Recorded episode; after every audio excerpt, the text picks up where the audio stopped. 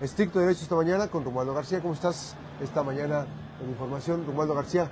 ¿Qué tal, Max? Muy bueno, buen día. Un tema muy importante, un tema que no eh, hay que dejar pasar.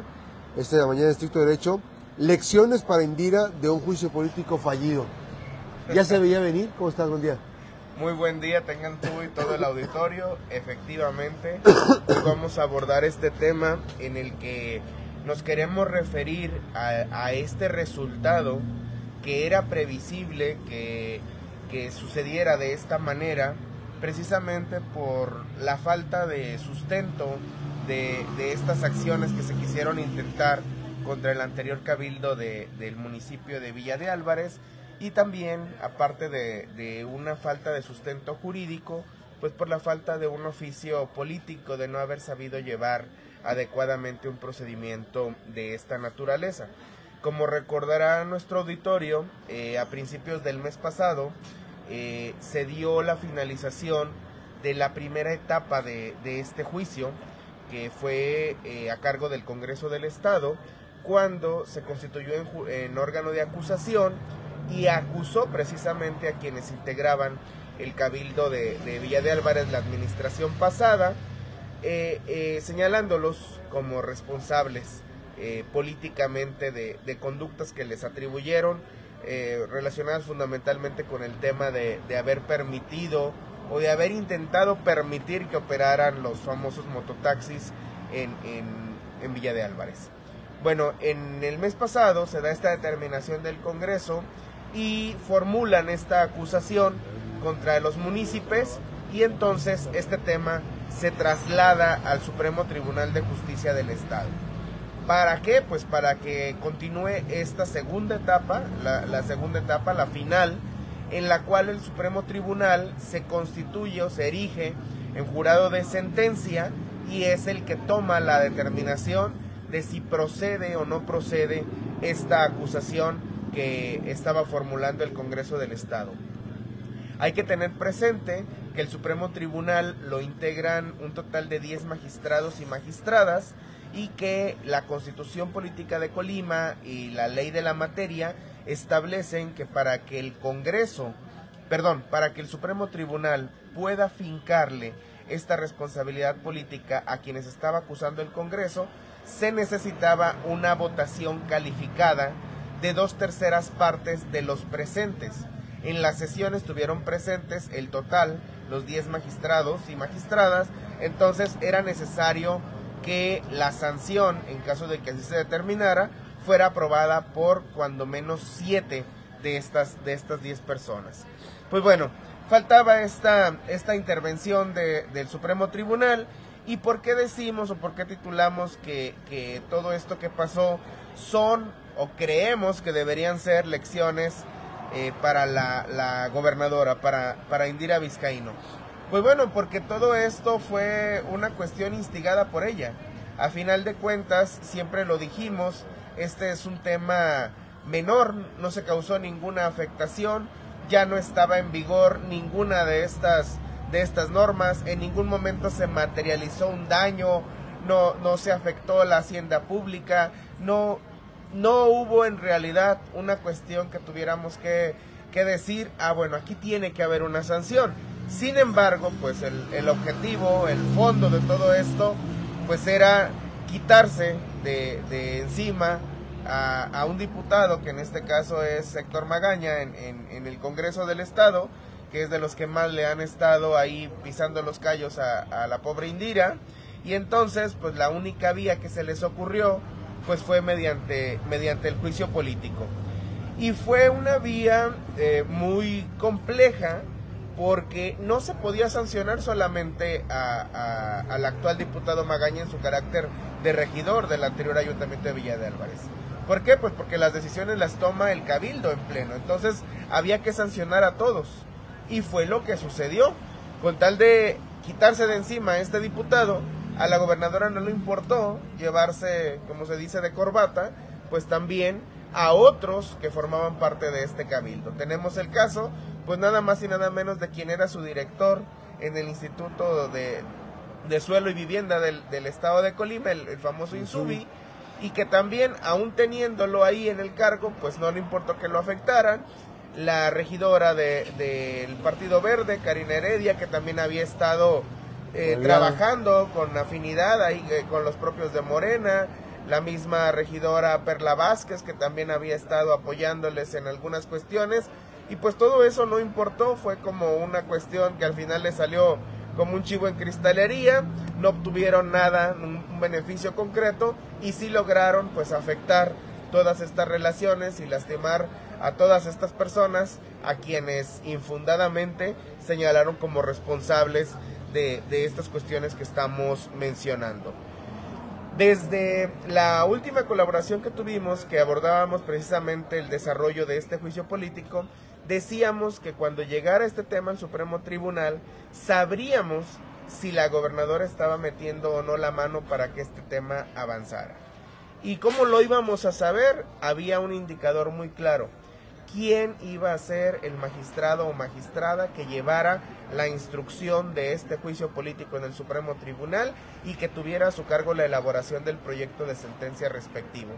Y ahí fue donde más se notó, porque cuando llega el asunto al Supremo Tribunal, el magistrado presidente Juan Carlos Montes lo que hace es turnar este asunto a la magistrada Lilia Hernández Flores. La magistrada Lilia, como ustedes recordarán, fue es la última que llegó al cargo, fue designada por José Ignacio Peralta Sánchez, pero también en su momento lo dijimos, ese nombramiento es totalmente de Indira es la, la, magistrada que digamos en la que, en la que ella tiene más confianza y pues ahí fue muy evidente que le dieran a ella el, el, que se encargara de este asunto y ella fuera quien lo llevara y lo proyectara. Obviamente pues la magistrada correspondió a la confianza y elaboró su proyecto en el sentido de sostener la acusación formulada por el Congreso y ese proyecto pues fue circulado con inusitada celeridad al resto de los magistrados y a la mayor brevedad posible también se citó para una sesión. Ya no tenían caso a las prisas, de hecho también lo dijimos en su momento la vez anterior, las facultades de sancionar ya estaban prescritas. Ya no tenía caso que se apuraran, pero bueno, lo quisieron hacer quizá pues para, para ver si se podía completar la votación, si podían lograr algo en ese sentido. Lo hicieron incluso un 2 de noviembre, es, con la esperanza a lo mejor de que algunos magistrados se fueran de vacaciones y no estuvieran presentes en la sesión, porque hay que recordar que la mayoría calificada de dos tercios es sobre el total de los presentes, no sobre los integrantes. Entonces, si se daba la casualidad de que estuvieran presentes menos de los 10, pues entonces el número requerido también disminuía. Entonces, tuvimos esta sesión el, el pasado 2 de noviembre fue celebrada en lo oscurito. Yo no le veo ningún obstáculo, al igual como pasó con la del Congreso, para que fuera pública. Deberíamos de saber, todos los colimenses, pues sí, porque, por qué razones unos votaron a favor y por qué razones otros votaron en contra. Sin embargo, pues eso habrá que solicitarlo después vía transparencia para poder conocer estas argumentaciones. Y lo que sí pudimos saber en su momento, pues fue que la votación al final resultó en un empate. Cinco votaron a favor y cinco votaron en contra. Cinco a favor del proyecto presentado por la magistrada Lilia, entre ellos pues obviamente la propia Lilia Hernández, el magistrado Jiménez Carrillo, el magistrado Montes y Montes, que es el actual presidente, el magistrado García Rincón, que también fue presidente en su momento del tribunal, y el magistrado René Rodríguez, de quien también ya hablamos en otra ocasión aquí, que anda ahí viendo una cuestión relacionada con su posible pensión. Entonces, pues ahí, ahí vemos o nos deja muy claro cuáles son las, las motivaciones que tienen estas personas para apoyar, en este caso, la, la, postura que traían, que traía, que venía la instrucción desde Palacio de, de Gobierno.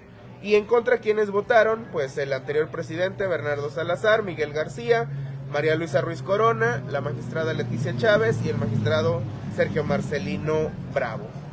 Al final de cuentas, aún sin, sin saber o sin conocer qué fue lo que dijo cada uno de estos magistrados, lo que sí es plausible es que haya corregido el Pleno del Supremo Tribunal este grave despropósito. Es, es incorrecto, es indebido que se, que se recurra a este tipo de mecanismos para tratar de obtener una ventaja política que no se está obteniendo con un buen desempeño de la administración pública. Si a la gobernadora no le parece, si no le gusta que la critiquen, si no le gusta que le señalen sus hierros, pues que entonces corrija lo que tiene que corregir con sus funcionarios, que haga lo que tiene que hacer en el gobierno, que se deje ya de frivolidades, que deje su incipiente carrera artística como telonera de los Tigres del Norte y que mejor pues se siente en su despacho y realmente se ponga a trabajar. No hay ninguna necesidad de que el Estado de que dos instituciones tan importantes del Estado como el Congreso y el Supremo Tribunal estén perdiendo el tiempo en este tipo de procedimientos, todo lo que se pierde en, en, este tipo de asuntos, cuando sabemos que al final de cuentas no van a llegar a absolutamente nada. ¿Cuál es la principal lección que nos deja esta situación? Pues que le han quitado, con, con esta actuación que, que dio el Supremo Tribunal, le ha quitado o ha privado a la gobernadora del que hasta ahora ella consideraba su mecanismo de presión más eficaz. ¿Por qué? Pues porque aun cuando hay otras vías, otros procedimientos, el juicio político no requiere como tal un sustento jurídico pleno o totalmente fundado. Aquí simplemente se trata de una determinación precisamente de carácter político, que si quienes tienen que resolver lo hacen en ese sentido, pues así lo hacen y punto. No, no hay una necesidad de, dar un fundamento, una motivación exhaustiva de por qué cada uno de los que integran estos órganos colegiados votó en tal o cual sentido. Entonces, ahí, al tomar esta determinación, el Pleno del Supremo Tribunal ya le dijo, no tienes el control del Supremo Tribunal, no lo tienes, y entonces lo que, lo que tú esperabas de que estuviéramos como verdugos de quienes son tus detractores políticos, pues eso no va a poder ser y vas a tener que recurrir entonces a otras instancias, a otro tipo de procedimientos. ¿Cuál es el problema? Pues que las otras instancias, como serían la Fiscalía y la Contraloría General del Estado, pues sus titulares han demostrado su plena incompetencia, son procedimientos que aparte requieren un fundamento jurídico más, más este, de mayor sustento, y que no lo tienen y que no hay los funcionarios que puedan llevar el, desarrollo de este tipo de, asuntos y entonces pues sí va a ser muy difícil que la gobernadora pueda presionar a sus adversarios mediante estos mecanismos legales. Pues ahí está el tema de estricto derecho con Romualdo García, muy fuerte este tema, como dices tú, el tema de que se deje de ser la telonera de los Tigres del Norte para emprender su responsabilidad como gobernadora, ¿no? pues creo que la sociedad colimense está plenamente consciente de que en Colima tenemos un sinnúmero de problemáticas de bastante gravedad como para que la gobernadora tuviera que enfocarse en ese tipo de asuntos y no andarse distrayendo, no andar perdiendo el tiempo en este tipo de actividades que aparte pues la dejan bastante mal parada. Lo hemos visto incluso en la repercusión que tuvo en medios a nivel nacional donde se hicieron estos señalamientos, ¿cómo es posible que la titular de uno de los tres poderes del Estado se ponga a cantar narcocorridos frente a, la población en general? Eso es grave. Eso es muy grave. El otro sí, Ubaldo. El otro sí. Pues tuvimos ayer la renuncia del ministro Arturo Saldívar a la Suprema Corte de Justicia. Hay quienes decían que con esta renuncia, pues en realidad no pasa no pasa nada porque se trata de una pieza que ya era de la 4T y que evidentemente pues quien le sustituya pues también va a ser de la 4T.